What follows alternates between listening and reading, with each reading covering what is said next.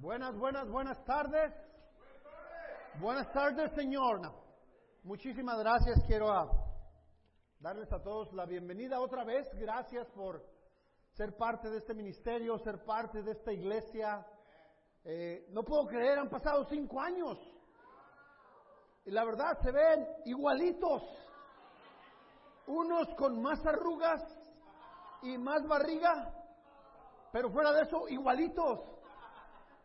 La verdad, hermanos, es un privilegio. Gracias, gracias. gracias por... Se van a reír como cinco minutos después, ¿no? Pero muchas gracias. I'm so grateful for you guys. Thank you so much. Este, qué privilegio es estar con ustedes hoy. Me siento muy honrado. Gracias por a Martín, Tina, por invitarme. Eh, la verdad que recordamos con mucho cariño y, y, y de verdad, gracias. Eh, estoy agradecido con Sergio Jiménez, el gran trabajo que han hecho con ustedes, el corazón que dieron. Eh, yo sé que no están aquí, pero mandamos un aplauso donde están. Ah, gracias a los, a los LUA, eh, gracias a también a la región, los Morichi, el grupo que ha invertido. Eh, tienen un privilegio enorme. El tener un ministro tiempo completo es un uh, privilegio tremendo, déjate digo. Es algo que hay, hay que aprovechar, hay que tomar lo mejor de la oportunidad y, y, hacer que esto crezca, que, que, esto se multiplique, mantener el enfoque en, el ministerio, pero no por quedar bien con alguien, pero porque tenemos un Dios que vale la pena un Dios que nos ha rescatado y que tiene planes, sueños, y es importante perseverar en esos sueños. Yo uh, tengo una pequeña clase, pero antes de la clase, ahorita que hablaba de perseverar, ¿sabes que es muy fácil perder el rumbo? Es muy fácil equivocarte, ir a un lugar, terminar en otro, es muy fácil cansarte y perder el, rumbo. El mundo está cambiando. Esta sociedad, este mundo está cambiando tan rápido. Hay algunas cosas que a mí me asustan. Por ejemplo, una cosa que me asusta es la ley. No sé si han oído esta historia. Este hombre, Ozzy McClure, era un ladrón en San Francisco. Robó a un turista japonés y empezó a correr. Y este otro hombre, Holden Holland, usó su taxi para bloquearle el paso al ratero y le aprensó la pierna en una pared. Y la policía lo capturó. La cosa es que con la ley que tenemos, el ladrón, Ozzy McClure, demandó al taxista y le ganó 25 mil dólares. Eso da miedo. Otra cosa que cambia tan rápido es la tecnología, ¿no? Acabo de ver esta película por fin. Mi error, mi error es que yo fui con un hermano que sabe mucho de computadoras y me asustó. Cuando empezaron a buscar al Jason Bourne, que lo localizaban por el teléfono y empezaron a saber todos sus movimientos y él usaba la tecnología. Me empezó a asustar eh, el hermano, se llama David, por si lo ven, regáñenlo. David me decía, con esta aplicación saben dónde estás. Con esta otra aplicación pueden obtener tu seguro social. Con esta otra aplicación pueden saber tu cuenta en el banco. Y yo pensé, saliendo de aquí borro todas mis aplicaciones regreso al teléfono flip-flop, el que podías abrir y para hablar por llamadas. Pues la verdad es que el mundo está cambiando súper rápido, nuestra economía está cambiando rápido. Eh, ahora las dos personas tienen que trabajar para poder llevar la casa. Eso nos quita la atención. Otra cosa, las elecciones. Y no quiero entrar en política, ¿ok? Estas son las elecciones que más me han preocupado a mí volteo para un lado, volteo para el otro, volteo al cielo y digo, Dios, ayúdanos, porque no veo cómo. Pero es fácil perder el rumbo. Así que mi clase es ah, simple. La clase es, la iglesia es simple. Alguien dijo una vez, si te equivocas o si te pierdes, regresa al inicio. Si algo falla, regresa al manual. Así que ah, con eso dicho, quiero compartir, Martina mencionó esta escritura, acerca de la iglesia del primer siglo. Esta iglesia fue capaz de voltear el mundo al revés en su tiempo. Fue capaz de transformar la historia del primer siglo por vivir de esta manera. Yo pensé, ¿cómo podemos nosotros tener el mismo impacto en nuestra vida, en nuestra generación? ¿Cómo podemos lograr algo que sea duradero, no cinco años, pero por mucho tiempo, que te alcanza a ti, alcanza a tus hijos, alcanza a tus nietos. Algo que persevera. ¿Sabes que cuando algo todo falla, cuando te sientes que no puedes, que no sabes, simple regresa al principio? Y vamos a regresar al principio en el libro de Hechos, capítulo 2, eh, versículo 42. Esto es el resultado de la inauguración de la iglesia, ¿no? Este es el mensaje que ah, Pedro predicó ese día en Hechos 2. El resultado inmediatamente en la vida de la iglesia, esto fue lo que ocurrió. Dice, así pues, versículo 42, los que recibieron su mensaje fueron bautizados y aquel día se agregaron a la iglesia unas tres mil personas. Se mantenían firmes en la enseñanza, se mantenían firmes en el mensaje de los apóstoles y en la comunión y en el partimiento del pan y en la oración. Todos estaban asombrados por los muchos prodigios y señales que realizaban los apóstoles. Todos los creyentes estaban juntos y tenían todo en común. Vendían sus propiedades y posesiones y compartían sus bienes entre sí según la necesidad de cada uno. No dejaban de reunirse en el templo ni un solo día. De casa en casa partían el pan y compartían la comida con alegría y generosidad, alabando a Dios y disfrutando la estimación general del pueblo. Y cada día el Señor añadía al grupo los que iban siendo salvos. Esta fue mi clase, vamos a hacerlo, Dios los bendiga. Esta es la manera como ellos decidieron vivir en el primer siglo. ¿Y sabes qué? Sigue funcionando. Dos mil años después sigue funcionando. Hay varias cosas que veo en esta, en esta escritura y yo quiero compartir con ustedes. La, la primera cosa, uno, punto uno, se mantenían fieles al mensaje. La primera decisión que este grupo de personas tomó fue mantenerse fieles al mensaje. ¿Qué quiere decir esto? Que decidieron pasar tiempo estudiando las escrituras, decidieron pasar tiempo invirtiendo, aprendiendo, no solo leyendo la Biblia, amando la Biblia teniendo hambre por la Biblia, de eso se trata. Eh, en Hechos 6, 7, esto es lo que ocurrió como resultado del amor de ellos por la palabra de Dios. Dice en Hechos 6, 7, y la palabra de Dios y el mensaje de Dios se difundía. El número de los discípulos aumentaba considerablemente en Jerusalén e incluso, incluso, incluso muchos de los sacerdotes obedecían a la fe. Cuando una iglesia, cuando una persona ama la palabra de Dios, el resultado es crecimiento personal, pero al mismo tiempo es multiplicación. Lo que estos hombres compartían, lo que estas mujeres llevaban, era lo que ellos mismos estaban aprendiendo. Cuando tú pasas tiempo viendo las escrituras, aprendiendo las escrituras, no se puede evitar. El resultado es contagioso. ¿Sabes qué yo he visto? Y tú has visto, yo creo que en este tiempo has visto muchas personas caer en su fe. Hemos visto a muchas personas que tal vez se bautizaron el mismo día que tú, un poquito antes que tú.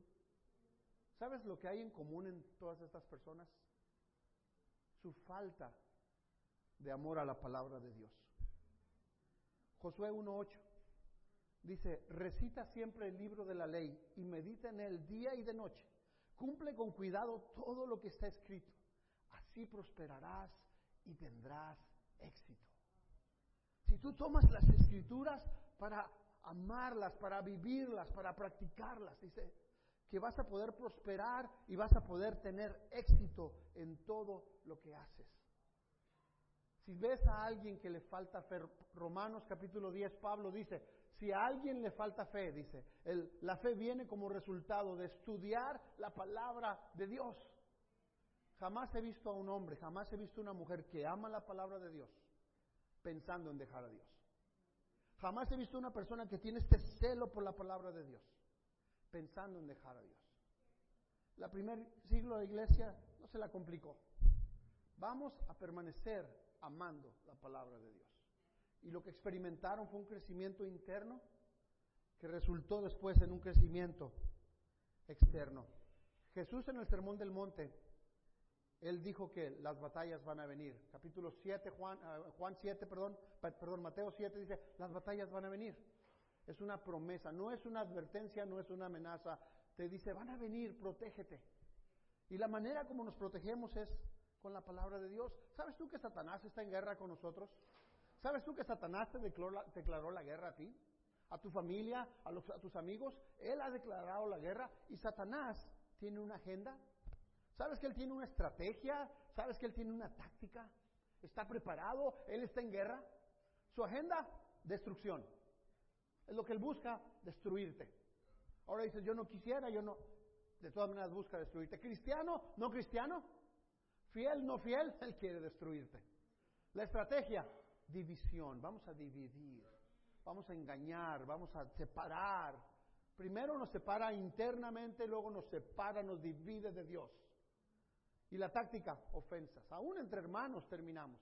Pero Él está en guerra.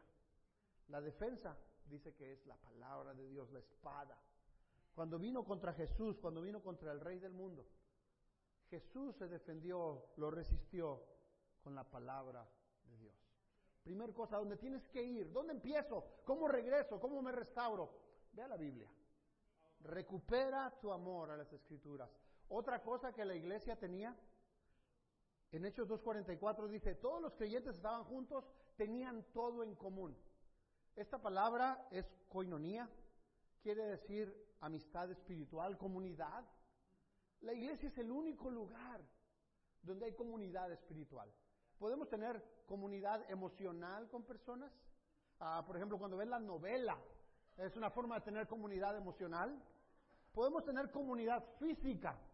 Vete al gimnasio, agárrate un amigo y ya tienes comunidad física. Comunidad espiritual. Es algo que solo la iglesia ofrece, solo que, algo que solo la unidad, los hermanos juntos pueden tener. Nuestra fortaleza como iglesia han sido relaciones. Nuestra fortaleza han sido charlas bíblicas. Un consejo que te doy es, ve, ama, cuida, restaura tu charla bíblica. Si eres parte de una, es la manera mejor para protegerte, es la mejor manera de cuidarte.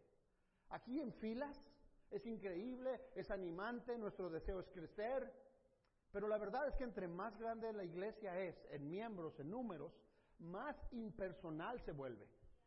Por eso mismo nuestra iglesia ha decidido, vamos a trabajar con el discipulado, vamos a trabajar en charlas bíblicas, para que puedan ahora cuidarse, estar seguros de que estamos reunidos, estamos protegiéndonos. La idea es que tengas alguien que invierta en ti, alguien que crea en ti, que sueñe por ti, pero al mismo tiempo alguien en quien tú creas, en quien tú inviertas, por quien tú sueñes.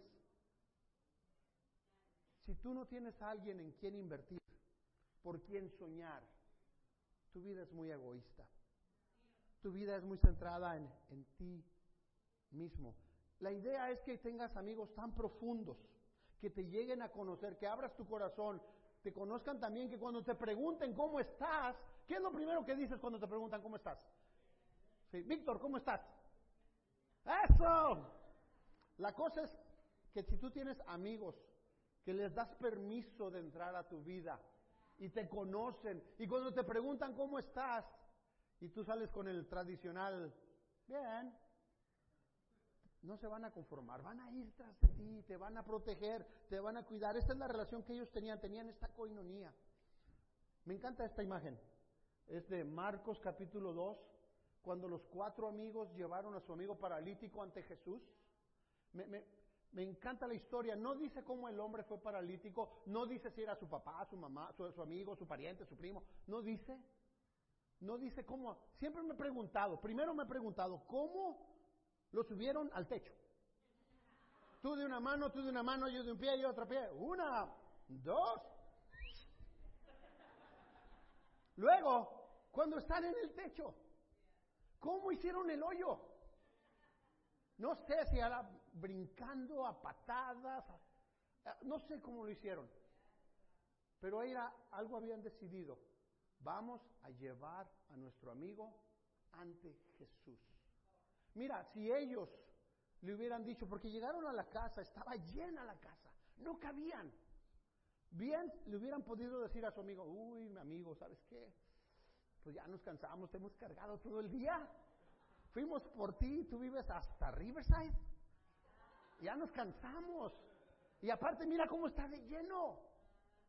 No tratamos ni modo. Vamos a checar el tour de Jesús, a ver cuándo vuelve, vuelve a la ciudad y te traemos entonces. Para ellos era personal. Yo, para mí este grupo de cinco era una charla bíblica. Se ve como charla, parece charla, huele a charla, es charla. Déjate pregunto, ¿tienes a alguien en tu vida que es capaz, que te ama tanto, que aunque sea arrastras te llevaría a Jesús. ¿Tienes a alguien así? Tan conectado a ti, que es capaz de arrastrarte con tal de salvarte. La otra pregunta es, ¿harías tú eso por alguien? ¿Estás tú dispuesto, como estos hombres, a llevar a alguien ante Jesús? ¿Alguien en tu iglesia, algún hermano, algún tu familia, algún amigo? Que no te vas a conformar con que va a ser difícil, hay mucha gente, es complicado, hace calor, no hay tiempo. Que alguien que seas capaz de mover lo que sea. Porque no solo es ayudar, es porque de veras es personal para ti. La unidad, la coinonía es cuando lo tomas personal, esto es personal. Como iglesia siempre queremos mejorar, siempre queremos hacer cosas increíbles. De pasada, qué increíble la, la banda, ¿eh? qué bárbaro. Muchachos jóvenes, qué gusto verlos invertir en la banda. Pero no solo es mejorar, es personal. Queremos ofrecer, también Enrique, perdón Enrique, también está joven en espíritu. Pero invertir, porque es personal es personal para mí. Lo subieron, lo llevaron. Y otra cosa que me pregunto, cuando lo iban bajando, cuando iba bajando en la camilla, que todo el mundo lo volteó a ver, yo creo que hubo un momento en que los ojos del paralítico se cruzaron con los ojos de Jesús. Cuando este hombre paralítico vio la mirada de Jesús, yo creo que él pensó, todo está bien. Todo va a se va a arreglar. Hay esperanza, todo va a cambiar, mi circunstancia va a cambiar, mi circunstancia va a mejorar, porque pudo ver los ojos de Jesús, porque sus amigos lo amaron tanto que lo llevaron a ver a Jesús. Sus cuatro amigos sabían, si lo llevamos a Jesús, todo va a estar bien. Eso tenía el primer siglo. Y eso admiraba a la gente. Eso hacía que otros dijeran, wow, yo quiero eso, yo no tengo eso. Si quieres regresar, ama la palabra, ama la confraternidad, ama la coinonía de la iglesia, la charla, la unidad, el discipulado. La otra cosa que ellos tenían, tenían uh, oración. Deja ver si puse esta. Bueno, esta te enseño. Tenían oración. Eh, Siempre hemos sabido que la oración es poderosa, ¿sí o no? Siempre hemos dicho, ora, es poderoso orar. Pero ¿qué tanto es más poderoso es cuando oras que dos hermanos, dos hermanas, tres hermanos, cuatro hermanos se unen en oración por un mismo propósito? Déjame te digo que esa oración hace milagros. Esa oración mueve el corazón de Dios cuando dos personas se reúnen para orar por el mismo propósito, sea orar por fruto, sea orar por débiles, sea orar por necesidades, sea orar por lo que tú quieras orar. Juntos, en esta comunión, mueve el corazón de Dios. ¿Qué tal está tu vida de oración? ¿Dios te habla en su palabra? Tú le hablas en tu oración. ¿Has tenido tiempos de oración donde terminas sintiéndote, me conecté con Dios, sentí la presencia de Dios, estoy lleno? ¿O no? Si no, pregunta, busca, pide a Dios.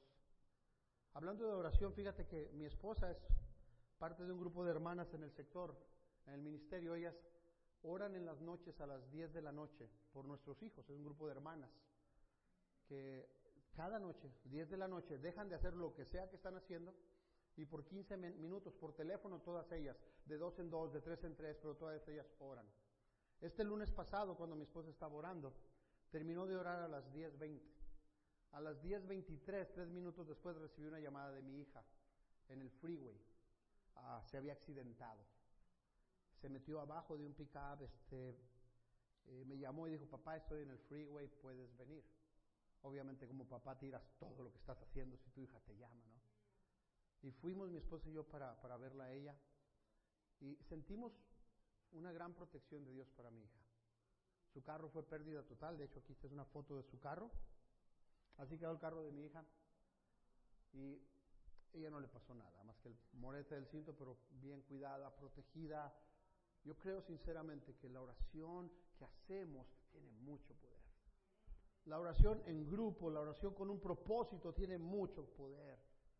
La oración por tus hijos tiene mucho poder, por tu matrimonio, por los hermanos, por fruto, por estudios, por crecimiento. Tiene mucho poder. Y estos hombres se dedicaban fuertemente a la oración. Lo mejor que puedes hacer por alguien, te lo aseguro, es orar por ellos. Lo mejor que podrías hacer por mí, si, me quieres preguntar hoy, ¿qué puedo hacer por ti? Te diría, ora por mí, ora por mi familia. Lo mejor que puedes hacer a alguien es orar. Cuando invito personas en la calle, me gusta mucho preguntarles, ¿hay algo en lo que quieres que ore por ti? Tengo una tarjetita donde anoto, anoto el nombre, anoto dónde lo conocí y anoto su oración. Casi toda la gente me dice, sí, por favor, ora por mí por esto, o por esto, o por esto. Pero es la oración de traer personas a Dios. Corazón de Dios se mueve. Ahora, amaban la palabra, amaban la unidad, amaban la oración. Resultado, versículo 27, alabando a Dios, disfrutando de la estimación general del pueblo. Por eso la iglesia fue capaz de transformar el mundo en su generación, en una generación. Y cada día el Señor añadía al grupo a los que iban siendo salvos. ¿Quién los añadía? ¿Quién los traía? ¿Por qué? ¿Qué veía Dios en esta iglesia? Que dijo, les voy a dar más y les voy a dar más y les voy a dar más. Simplemente veía que cada uno de ellos amaba la palabra, se amaban uno al otro, oraban juntos. ¿Sabes que son cinco años? Han pasado los primeros cinco años. Pero es el inicio apenas. Mucho más viene todavía. Mucho más viene en nuestra lucha espiritual. Mucho más viene en nuestro futuro. Más cambios va a haber. Me tengo que seguir acostumbrando a los cambios de la tecnología. Por lo menos no vuelvo a ir al cine con este hermano David. Pero lo que yo sé, lo que nos va a llevar a ti y a mí ante el Señor. nuestro amor a su palabra, nuestro amor uno al otro, nuestra vida de oración. Quisiera terminar en oración, si me acompañas, quisiera ah, cerrar tus ojos. Si puedes, a lo mejor está un poquito apretadito, si puedes ah, ponerte de rodillas conmigo, te lo suplicaría. Si no puedes, está bien, por cuestión de espacio, pero si no puedes, nomás cierra los ojos y vamos a terminar en oración.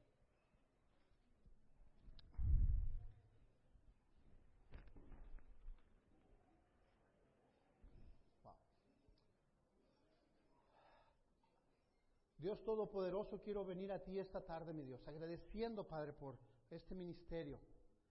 Agradeciendo, Dios, por la fe, el amor de cada uno de sus miembros. Gracias por ellos. Suplico que Dios despiertes en ellos, Señor, este amor, este deseo por tu palabra, uno por el otro. Deseo, Padre, por estar en una comunión, en relación, en oración contigo. Bendícelos, prospéralos, aumenta, Dios, su fe, aumenta su fruto, Dios que escuchemos grandes cosas de este ministerio, que escuchemos grandes cosas del liderazgo de Martín, de Tina. Padre, me siento tan retado por la, fe y el amor de ella, Dios, que está aprendiendo español y es tan difícil aprender otro idioma, Dios. Gracias, gracias por la fe, gracias por los pulidos, los luvas, las personas que han trabajado tanto, que podamos agradecer, mostrar gratitud por su trabajo. Gracias por la región que ha decidido invertir, Dios, en un ministerio en español, una necesidad tan grande Especialmente en esta ciudad, mi Dios. En esta ciudad donde hay tanta gente que no habla inglés. Pero también haznos, Padre, a receptores de esto y poder repartirlo, compartir lo que hemos recibido. Bendice Dios, por favor, este ministerio, nuestras iglesias, en Los Ángeles, nuestras iglesias, Señor, en el país. Gracias por tu gran amor y misericordia. Y yo oro, Dios, traigo esta iglesia frente a ti, en el nombre de Jesús. Amén. Muchas gracias, gracias por invitarnos, muchísimas gracias.